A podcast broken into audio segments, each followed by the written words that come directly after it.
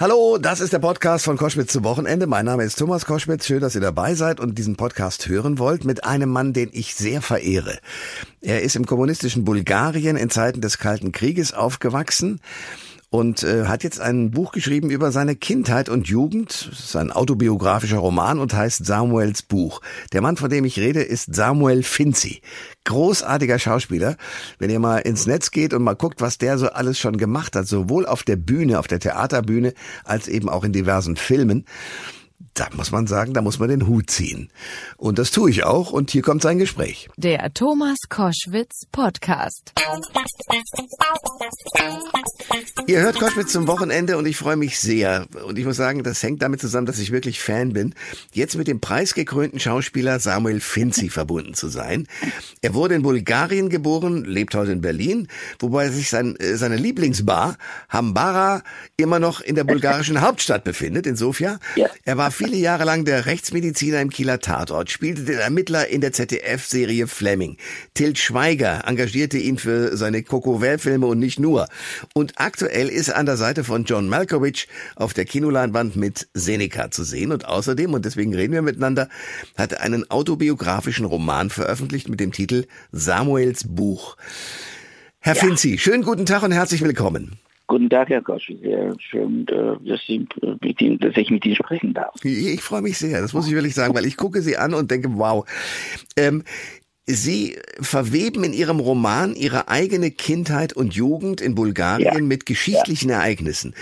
Also, Richtig. was haben Sie denn, denn von den politischen Geschehnissen in mhm. Bulgarien, sagen wir mal, der 70er und 80er Jahre ja. bewusst mitbekommen und was mussten Sie für Ihren Roman nachrecherchieren? Ähm, naja, äh, bewusst mitbekommen erst natürlich äh, ab dem, mit dem Anfang der Pubertät oder ein bisschen eher. Ähm, äh, auch davor natürlich, aber nicht so sehr nicht so reflektiert, wie man mhm. so sagt. Mhm. Und äh, irgendwann fängt man, fängt man an, sich Fragen zu stellen, warum Warum darf ich nicht das machen? Warum darf ich nicht reisen? Warum darf ich das nicht sagen? Warum darf ich nur das sagen, was man mir gesagt wird, dass ich sagen darf? Mhm. Und äh, das, wie gesagt, mit diesen ersten Fragen, äh, bei mir ist auch der, also in diesem Zweifel ist ja auch der Gedanke entstanden, dass, äh, dass ich eventuell auch woanders leben könnte eines Tages. Und, und was äh, natürlich, wenn, wenn man äh, das eigene Leben oder die, der, den eigenen Alltag in, in, Verhältnis zu dem Alltag der sozusagen vom, vom Rest der Welt in, in Verhältnis setzt, dann äh, dann wird es spannend, finde ich, weil äh, um, um oder ist es ein Versuch, äh, sich ein, als ein Teil des Ganzen zu, zu sehen und nicht nur als einen kleinen, kleinen, kleinen Menschen, der nur in einem kleinen geschlossenen System lebt, ja. ohne besondere äh, Möglichkeiten nach außen zu gucken. Da muss man so. dazu sagen, dass natürlich Bulgarien auch äh, durch die Russen sehr stark dominiert war. Also unglaublich, ich, ja. unglaublich. Seit, seit einem Jahrhundert schon, ja. Ja, und Sie mussten also auch erleben oder beziehungsweise haben sich erzählen lassen, wie war das? Die Großeltern oder die eigenen Eltern wurden auch verhört, es gab auch Folter, es gab auch all diese Dinge. Auch die haben Sie erlebt, oder? Also meine Eltern nicht. Ähm, mein Großvater war interniert in einem Arbeitslager vor, vor ein paar Monaten, nachdem die natürlich die, die Kommunisten an die Macht kamen, 44. Und äh, weil er eben Sprossel in einer bürgerlichen Familie war und äh, ihm wurde Berufsverbot erteilt, also musste er seinen Beruf wechseln. Danach zum Glück konnte er Geige spielen, wurde Musiker und so weiter. Aber äh, klar, ja, und äh, der andere Teil der Familie, die, die wiederum ausgewandert nach Israel und von Israel dann überall auf die Welt. Und ähm, mm, meine Eltern natürlich lebten äh, mit dieser mit jeweils, jeweils Vergangenheit und äh, mussten sich damit irgendwie abfinden, weil die eben dort geblieben waren in diesem Land. Ähm, und Folter haben sie nicht direkt äh, erfahren, nee, zum Glück. Ähm, aber die waren auch keine Menschen, die sich unterordnen wollten und die mussten sich, ja, wie, wie ich schon sagte, damit abfinden. Ähm, und mein Vater war nie Mitglied der Partei. Es wurden zweimal hat versucht, die Stasi, die Stasi hat zweimal versucht, ihn zu werben, dann so für sie zu arbeiten, hat er natürlich äh, abgelehnt. Meine Mutter wiederum durfte nicht äh, im Ausland studieren. Die wollte in Moskau studieren, sie als Pianistin wollte. Die, die, die russische Klavierschule ist ja sehr bekannt, also wollte sie dort weiter am Konservatorium, wurde ihr nicht erlaubt, eben wegen ihrer Vergangenheit äh, und so weiter. Also, aber gut, die haben da, da gelebt in diesen Umständen und äh, ja, so bin ich auf die Welt gekommen, mein Glück. Samuel Finzi ist mein Gast bei Koschwitz zum Wochenende, großartiger Schauspieler. Ähm, und vor allen Dingen, ihr Gesicht ist ja unglaublich. Es gibt so ein paar Filme, zum Beispiel nehmen wir an Till Schweiger und ähm, ja. Klassentreffen 1.0. Da müssen Sie ja nur durch alle möglichen Höhen und Tiefen. Ähm, erstens würde mich interessieren, wie ist die Zusammenarbeit mit Till? Mit Till? Ja. Wunderbar, wunderbar. Wir waren, ja, also die Zusammenarbeit, muss, das ist schon ein Zeichen genug dafür, dass wir, keine Ahnung, fünf, sechs Filme, habe ich, ja. hat er mich dafür engagiert und ich habe es mit Freude angenommen und, ja. äh, und es war sehr, sehr schön. Ja, wenn man diese Filme sieht, also wie gesagt, Klassentreffen 1.0 oder auch diese Hochzeitsgeschichte, mhm. wenn man dann ihrem Gesicht zuschaut, wie sozusagen die Leiden der, der, des Wahnsinns einen erreichen, das ist so unfassbar lustig. Also wenn es einem nicht gut geht und ja. man gerne aufgeheitert werden möchte, dann, dann ist das, glaube ich, eine ganz gute Methode, Ihnen dazu zu schauen. Ähm, aber kommen wir zu Ihrem Roman, äh, ja. Samuels Buch, wieder zurück. Sie stammen aus einer Künstlerfamilie, Sie haben das schon gesagt, mhm. Ihr Vater war äh, auch mal Theaterschauspieler und Ihre Mutter... Mal, immer. Immer. gewesen, ja. Aber er Geige gespielt hat er auch, also er hat schon musiziert. Ja, der, der ist auch, ja klar, er macht Musik auch sehr gerne. Ja. Also, aber er war immer Theaterschauspieler. Wann wussten Sie denn, dass ja. Sie jetzt auch Schauspieler werden wollen? Das wusste ich relativ spät, was heißt sehr spät, nachdem ich mit der Schule fast fertig war und in, in meinem letzten Jahr äh, im Gymnasium musste ich mich irgendwo bewerben. Ich, muss, ich wollte ja weiter studieren, aber die humanitären Disziplinen, die wollte ich auf gar keinen Fall, also gegen, nicht den Willen, aber gegen die Empfehlung meiner Eltern. Meine Mutter sah mich als Ingenieur, mein Vater als Rechtsanwalt, was auch immer. Und, äh, äh, und äh, ich wollte aber Filmregie studieren und als ich da auf, auf, die auf die Film und auf die Theater- und Filmschule, äh, als ich mich da bewerben soll, plötzlich aber entfiel dieses dieses Fach überhaupt, das existierte nicht mehr für dieses Jahr, als ich mich da bewerben wollte. Und dann musste ich ja, was, das war die Notlösung sozusagen. Da ich gedacht, okay, dann bewerbe ich mich fürs Schauspiel. Irgendwas muss ich da machen. und so fing es an ungefähr. Ich habe mich da beworben. Die haben ja auch noch, die haben auch den Fehler begangen, mich aufzunehmen und so fing es an. ja. So, Sie müssen mir bitte eine Geschichte erzählen, weil die finde ich faszinierend. Sie, ja. Sie erleben einen Regisseur, der sagt, ja, ich äh, würde mit dir arbeiten. Sie würden, Sie wussten es nicht genau. Irgendwann kommt ein Anruf, ja, komm ja. nach West-Berlin, du kannst hier spielen. So, Sie konnten aber zu dem Zeitpunkt kein Deutsch. Jetzt erzählen Sie mir mal die Geschichte, wie ist das A zustande gekommen mit diesem Regisseur und B, wie das haben Sie so schnell Deutsch gelernt? Ja, das war nämlich so, das war im Sommer vor, vor 89 und da war ich in Bonn, der, dieser Regisseur heißt Ivan Stames, der hat, der war schon ein paar Jahre davor nach Deutschland ausgewandert und ähm, machte hier Theater und ähm, er sammelte so eine kleine Truppe aus Schauspielern und Studenten aus Sofia von der Theaterschule und professionellen Schauspielern, so sechs, sieben Leute, die nach eben in Bonn an, an einer Theaterwerkstatt teilnehmen sollten und dort was erarbeiten, ein kleines Projekt. Und da waren, waren wir da und haben mit ihm gearbeitet, geprobt und irgendwie hatte was wahrscheinlich gemerkt bei mir. Und dann einen Monat später tatsächlich oder zwei kam die da und sagte, würdest du nach Berlin kommen? Ich, ich würde deine Produktion jetzt anfangen wollen. Eine Co-Produktion zwischen Hebel Theater und noch ein Festival in Amsterdam, glaube ich, und so weiter. So wie man so damals freies Theater machte. Und ähm, kannst du schnell Deutsch lernen. Ja, klar. ja, klar. Nee, klar. Ist auch eine der leichtesten Sprachen, die man auf diesem Planeten lernen ja. kann, oder? Ja. Gut, aber, ja. Und ich hatte sechs Wochen Zeit ja, tatsächlich. Und dann habe ich mich dran gesetzt und äh, gelernt äh, Worte, Grammatik natürlich. Ich muss ehrlich sagen, ich, ich habe diesen Background gehabt, dass, dass ich auf einem Gymnasium war, das hieß Gymnasium für antike, antike Sprachen und Kulturen und ich habe ein bisschen schon Training mit Sprachen gehabt, also Latein, Altgriechisch, Sanskrit sogar. Und ehrlich gesagt, die deutsche Grammatik schien mir sehr, sehr einfach. Die war so schön organisiert und so wie die französischen, sagen wir mal. Und das ging alles auf, auf dem Papier. Dann im, im, im, im, ja, genau, aber im Leben war das dann nicht so einfach und war ziemlich deprimiert die ersten Monate, ja. weil ich nicht nur die Sprache ist ja die eine Seite, die, eine, die andere Seite sind die Verhalten, Verhaltenscodes, das sind die Kommunikationscodes, die man lernen, erlernen muss und das dauert länger. Ich konnte nicht ablesen direkt von den Gesichtern den Menschen, was sie so meinen, ob sie das so meinen, wie sie es meinen und so weiter. Und das, das, das, das lernt man nicht so nur mit, mit lernt man nicht nur mit der Sprache. Also Sprache ist, wie, wie ich schon sagte, das kann, kann man sich schnell ein, aneignen. Aber gut, nach drei Monaten, vier Monaten Depression ging es plötzlich. Und dann, ja, da. Und dann äh, habe ich angefangen, so richtig zu arbeiten. Das war's.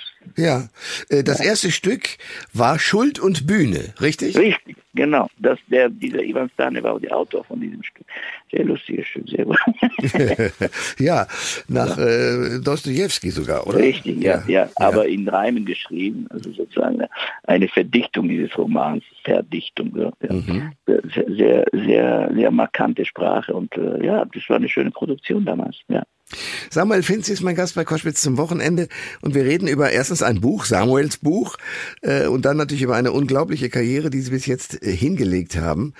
Ähm, äh, wenn Sie sich so anschauen und viel Theater spielen und dann aber mhm. trotzdem mhm. immer wieder Filme und so weiter, was macht denn mehr Spaß? Also ist es das Publikum, was Sie, was Sie reizt, oder ist es tatsächlich die Tatsache, dass Sie überall, egal vor der Kamera oder auf der Bühne, einfach dem Schauspiel sich hingeben können? Mhm wissen Sie, das natürlich verlangt die Bühne eine andere Technik oder so, wenn ich mal so das überhaupt sagen darf, als die, die, die, das Spielen vor der Kamera. Aber ich für mich, meine Person ist die Bühne sehr, sehr wichtig. Also ich, das ist einfach eine Notwendigkeit. Also ich muss ab und zu mal auf der Bühne stehen und äh, Theater spielen. Hm. Äh, Film ist auch sehr schön. Ja, das verlangt andere Konzentration und andere, hat andere Möglichkeiten. Da wartet man, wie man weiß, sehr lange immer. man ja. kommt oder währenddessen, dann, äh, das, ist, das hat natürlich mit Technik, nicht zufälligerweise habe ich das Wort ge ge gewählt, äh, viel zu tun. Technik des Schauspiels, Technik, te äh, es ist viel Technik drumherum, Kamera, Beleuchtung und so weiter und so fort.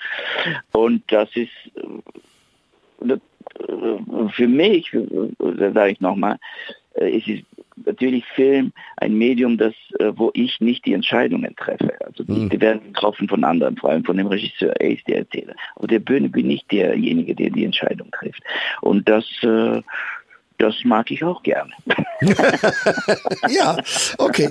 Samuel Finzi, ich äh, habe das Buch ein bisschen gelesen und merke so, dass Sie liebevoll über Ihre ja. Großeltern, auch über Ihre Eltern, auch ja. über diese Situationen da schreiben. Allein ja. der Anfang, dass Sie sagen, ich gucke da in Berlin auf meinen Fußboden äh, und die mhm. gleichen, der gleiche Fußboden, die gleiche Art und Farbe. Der Terrazzo-Boden. Ja, ist eben auch bei den Großeltern. Das heißt mit anderen Worten, haben Sie Ihr Buch mit äh, vor Ihrem geistigen Auge wie eine Art Film aufgeschrieben? Das ist ja wirklich schön, was Sie da sagen, weil, weil ja, ja, es ist, ich habe es aber erst später festgestellt, es ist einfach meine Art und Weise, die, die, die Dinge zu sehen, äh, die erscheint tatsächlich in, in Bewegung. Ja, das passiert das. Sie haben, und wenn Sie das gemerkt haben, das freut, umso mehr freut mich das. Ja. Mhm. Das ist so, so kleine filmische Situationen vielleicht sind, die man, äh, aber das ist es nicht so immer, wenn man äh, über die Vergangenheit nachdenkt und äh, vor, vor dem inneren Auge sozusagen ganze, diese Geschichten entstehen, sind es immer so kleine Filme, nicht wahr? Ja. Situationen, Figuren tauchen auf. Man sieht, wie die Menschen angezogen waren, wie die ausgesehen haben, wie die, die Blicke, die Bewegungen. Das, manchmal das vielleicht entspricht das der Realität, vielleicht gar nicht, aber es, die sind da drin im, im Kopf, nicht wahr, diese mhm. Bilder. Mhm. Und die bewegen sich meistens. ja, ja, ja, klar. Und manchmal sind sie ja. schwarz-weiß, manchmal bunt. Manchmal sind sie bunt, ja. ja. Erzählen Sie mir von diesem Bulgarien, in dem Sie groß geworden sind, weil ich glaube, viele unserer Hörerinnen und Hörer haben äh, nur eine kleine Vorstellung, weil sie vielleicht ja. mal da waren, aber kennen es zu wenig. Also erzählen Sie. Ja was soll ich erzählen? Die sollen sich das Buch kaufen und lesen. ja, nein, aber jetzt der Reiz Bulgariens auch zum Beispiel zur Zeit, als es noch den Eisernen ja. Vorhang gab. Wie war das da? Es war äh, also ich glaube, also Bulgarien ist ein sehr, sehr schönes Land, muss man sagen. Also von, von der Natur her, von den Gegebenheiten. Es gibt eine die ganze Ostgrenze, sozusagen eine, die Ostküste, das Schwarze Meer. Oben ist die Donau, der, der Donau, die fließt von, von einem bis zum anderen Ende. Die letzte Strecke über Rumänien kurz. Äh, unten südlich äh, Griechenland und Türkei, die Türkei. Äh, dann äh, westlich Serbien und Mazedonien und so weiter. Und in diesem Land kann man sehr schnell äh, oben sein in wunderschönen Bergen, äh, Skifahren an vielen Orten oder schnell ans Meer fahren und dort am Strand liegen. Also es sind, alle Voraussetzungen sind da. Es gibt vier Jahreszeiten, die sind alle schön ausgeprägt. Der Winter ist ein Winter, der Sommer ist ein Sommer, Frühling, alles so. Es ist wirklich gut. Äh, damals war es nicht so die Ostküste war nicht so äh, bebaut, wie das da passierten richtig schlimme Sachen nach der Wende, als der Kapitalismus wieder sozusagen äh, in Fahrt kam. und äh, das hat man, die, die Regierungen, die nacheinander wechseln haben, oder die Korruption und so weiter, die haben extra oder nicht extra, auf jeden Fall haben nicht geschafft, diese Küste so, es gibt natürlich Strecken, die sind schön noch aufbewahrt, so, so, es gibt Reservate und so weiter, aber äh, äh, sieht schlimm aus tatsächlich. An bestimmten Orten sieht es sehr schlimm aus. Ist alles so gebaut wie damals in Spanien und so weiter. Ja. Ähm, oder äh, auch die Skikurorte, die Kurorte oder Ski, Ski Resorts, Ski Resorts, wie man dann sagt, äh, die sind auch. Äh, aber gut, es ist, es ist normal, die Entwicklung. Äh, dafür hat man andere Möglichkeiten. Klar, ähm, davor gibt es keine Rettung. Äh, es ist aber, vielleicht sollte man sagen, ja, mit einem Wort ein schönes Land. Hm. Ähm, okay. Damals, damals äh, äh, etwas äh, unschuldiger, natürlich, aber, da, aber dafür war, war es äh, ein geschlossenes Land. Man durfte nicht raus. Äh, es, jegliche Reise wurde mit unglaublichen Schwierigkeiten verbunden äh, wenn eine Familie in den Westen fahren wollte, war das nicht möglich. Man musste, ein Familienmitglied musste immer zu Hause bleiben oder zwei als Pfand sozusagen, mhm. dass der, die anderen Mitglieder nach Hause wiederkommen müssen. Aber das kennt man ja aus der DDR, es war ja nicht anders. Ja. Also, das ist ja, wie man so in einem sozialistischen Regime halt äh, lebt, mit allen diesen Begrenzungen hat. Wenn Sie so an dieses Bulgarien von früher denken, es jetzt sehen, wenn Sie sich jetzt anschauen, dass Wladimir Putin äh, die Ukraine überfallen hat, ja. was denken Sie dann? Was denke ich? Das ist, das ist das Schrecklichste, was es gibt. Äh, also ich, äh, ich weiß nicht, worüber ich zuerst an, zu reden anfangen soll. Natürlich ist dieser Krieg grausam. Und äh, äh, ich verstehe auch nicht die Tendenzen, die es ja auch in der bulgarischen Gesellschaft gibt zurzeit, äh, pro-russisch und äh, ähm, pro-Putin sogar. Ja. Äh, die, die, die, die sind ja nicht in einem Land, der seit, seit, seit 100 Jahren unter diesem äh, äh, gefährlichen russischen Einfluss leidet. Und, der, äh, und es, es geht nicht nur um, nur um die, die Regime der, der, der, der, kommunistischen Regime, es geht um die, um die Ereignisse in der bulgarischen Geschichte des ganzen letzten Jahrhunderts, angefangen mit dem russisch-osmanischen Krieg äh, Ende des 19. Jahrhunderts bis, bis, bis heutzutage. Und dieser russische Einfluss, den kann man sich auch merken daran, dass zum Beispiel in Sofia schon seit keine Ahnung wie vielen Jahren die, die, äh, die Hauptstraßen oder viele der Hauptstraßen russische Namen tragen. Ich würde diese Namen sofort äh, austauschen. Äh, das ist ein, ein, ein, gegenüber vom Parlament ein Denkmal eines russischen Zaren äh, steht, dass es in dem, in dem größten Park des, der Stadt ein, ein, paar, ein Denkmal der sowjetischen Armee noch hängt, das sofort abgebaut werden muss, meiner Meinung nach. Also dieses Land muss sich endlich mal gegen diesen russischen äh, Einfluss positionieren. Und es, es gibt auch die Tendenz natürlich heutzutage, aber es wird noch dauern, glaube ich. Und das verstehe ich nicht. Bei den ganzen, äh, wie soll ich es anders ausdrücken, Idiotien, die Putin einrichtet in dieser Welt, dass, dass es solche Tendenzen überhaupt existieren, das ist mir ein Rätsel, das möglich ist. Ja, so verstehe ich. Samuel Finzi ist mein Gast bei Koschwitz zum Wochenende. Es gibt das Buch Samuels Buch und erzählt die Geschichte seines Lebens, vor allen Dingen aber seiner Kindheit und äh, der Pubertät. Ähm, was mich interessiert ist, Sie sind jetzt im März in dem Film Seneca äh, ja. zu, zu, sehen. Der ist in die Kinos gekommen mhm. und John Malkovich ist da, Ihr, ja. Ihr Mitspieler. Wie ist es mit dem zu arbeiten? Ja, großartig. Markovic ist erstmal ein ganz toller Schauspieler. Und weil er, wie er selbst sagt, äh, in, äh, der wohl äh, im Theater aufgewachsen ist, ist es äh, war, ein, war für uns allen ein sehr äh, ein sehr schnelles Verständnis da sehr für, für, die, für, die, für die Arbeit. Äh, man arbeitet, man probt, man spielt und weil er natürlich den ganzen Film trägt mit unglaublich viel Text und das kann, das kann hauptsächlich ein, ein Theaterschauspieler, äh, glaube ich, erreichen und äh, ist ein wunderbarer Partner gewesen. Ganz toll. Ganz mhm. toll und bei dem ganzen Respekt, den man von ihm gegenüber hat, ist normal, dass man das hat. Das ist, das ist ganz schnell abgebaut. Man geht sofort an die Arbeit und das ist, das war wunderbar. Aber ist es auch so, ich meine, mir geht's ja so beim Arbeiten manchmal, äh, ja. sind Sie dann auch tatsächlich Fan von Kolleginnen und Kollegen, weil Sie sagen, wow, was die bis jetzt hingekriegt haben, ähm, ist toll und, und wenn ja, von wem? Äh, also bei ihm zum Beispiel, ich habe tatsächlich, äh, es gibt auch natürlich berühmte Schauspieler, die ich jetzt, ja gut, äh, ich, da, da blicke ich dahinter und sage, naja gut, das ist nicht schlecht, aber äh, jetzt werde werd ich jetzt keinen Namen nennen, aber die, die flößen mir nicht so einen großen Respekt ein. Also bei ihm ist es anders, weil ich ihn tatsächlich mag. Ich mag seine Arbeit, seine, seine Art und Weise, Sprache zu behandeln. Und äh, da versuche ich was zu lernen. Da beobachte ich ganz genau, wie er das macht und mache mir meine Gedanken dazu. So, ja. Ja, cool. Ach, schön. Ja, ja. Ich äh, kann mir das vorstellen. Ähm, Sie haben einen wunderschönen Vornamen, Samuel. Ja. Der, der, der Name des israelischen Propheten. Ja. Ähm, also Ihre Eltern haben beschlossen, Sie heißen Samuel. Gibt es dazu irgendeine Geschichte? Hm?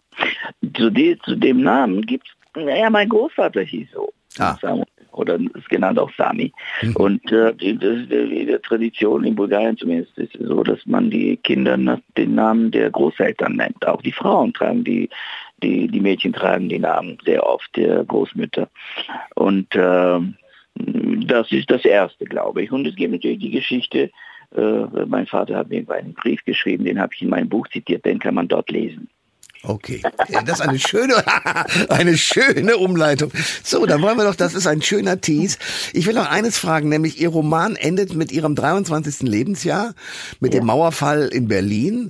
Ja. Das heißt, Sie leben jetzt seit äh, über 30 Jahren natürlich in der deutschen Hauptstadt, die ja, ja für eine ausgeprägte Barkultur, ich habe da auch lange gewohnt, bekannt ist.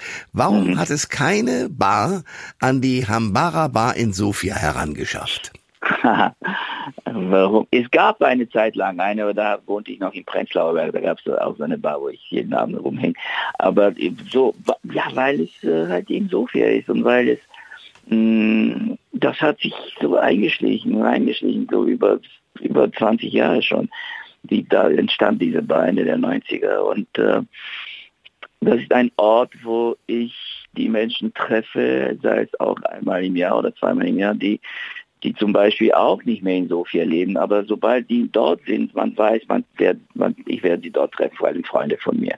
Und das ist die sogenannte Stammkneipe, nicht wahr? Das mhm. ist, äh, äh, ist ein schöner Ort. Solche gibt es nicht mehr so auf der Welt. Ein Ort, an dem man rauchen kann, wo es die Beleuchtung besteht nur aus Kerzen, äh, es gibt trotzdem leise Musik und so. Also, und es ist ja, ist einfach schön. Es ist, äh, das hat sich so äh, die hat sich so durchgesetzt und die Ort hat sich so durchgesetzt in unserem Leben, in meinem und der und, und dieses meiner Freunde, dass es einfach undenkbar ist. Einfach, wir haben einen Schlüssel dazu das ist sozusagen ein symbolischer Akt gewesen vor Jahren, uns jedem einen Schlüssel zu schicken, jeden von uns. Und da kommen wir in diesen Schlüssel rein. Die anderen müssen klopfen. Ach, wie cool. ja. Aber ich höre daraus auch, dass, sagen wir mal, die ganzen Menschen, also so eine Emilia, die in ihrem Buch vorkommt. Äh, die gehört nicht dazu. Ach, schade. Aber, Aber andere Freunde, die Sie haben, oder? Ja, ja, ja. Die Freunde, wie, wie sagte, die Freunde aus meiner Kindheit, die auch jetzt noch meine Freunde sind. Und äh, die, die gehört zu einer Generation, die die meisten davon leben außerhalb Bulgariens und kommen aber immer wieder zurück und da trifft man sie halt. Schön. Das war die Stimme von Samuel Finzi, der jetzt äh, eine ja, Autobiografie, einen, einen Roman vorgelegt hat mit dem Titel Samuels Buch großartiger Schauspieler mit unfassbar vielen Pro Produktionen. Ich habe mal so geguckt, was sie alles pro Jahr machen. Meine Herren, das hört ja überhaupt nicht mehr auf. Das ist eine, eine Liste, ich habe sie ausgedruckt, da ist mehrere Seiten lang. Und ich sage Respekt und ich freue mich sehr, dass Sie äh, Zeit für uns hatten und mein Gast waren Samuel Finzi. Danke sehr. Vielen Dank auch, auch Ihnen. Vielen Dank. Schönen Tag. Alle Informationen zur Sendung gibt es online auf thomas-koschwitz.de.